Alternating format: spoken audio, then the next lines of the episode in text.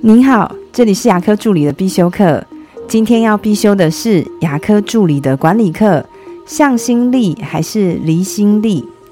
我们常常在优化管理的流程，优化管理的制度，但却忽略了团队的向心力。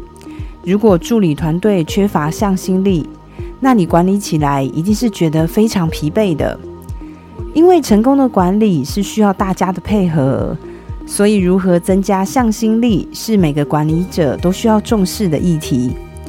而向心力呢，并不只是花钱请助理喝喝饮料就可以达到的。因为这只能满足助理的嘴，但却满足不了助理的心。向心力会需要管理者用心，还要出力。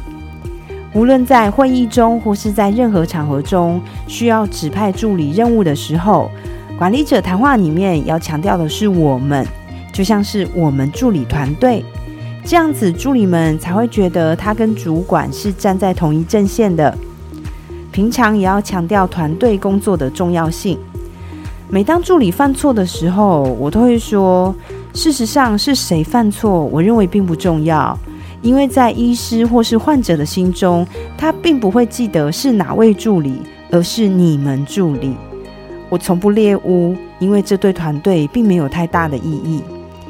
出力的部分呢，是要管理者实际投入工作中，甚至要做一些大家都不喜欢做的事情。就像是会去洗洗石膏沉淀箱，会搬搬比较重的东西，甚至会愿意清洗厕所等等。那工作上呢，也应该解决助理所遇到的难题。能看得到、摸得着的，都还算好管理。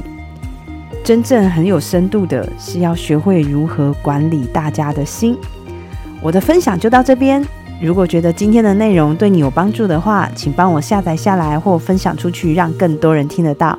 如果你对牙科管理、自费咨询或是助理培训有任何问题，欢迎留言给我，或者是在龙语牙体技术所的粉丝专业也可以找到我。下次再见了，拜拜。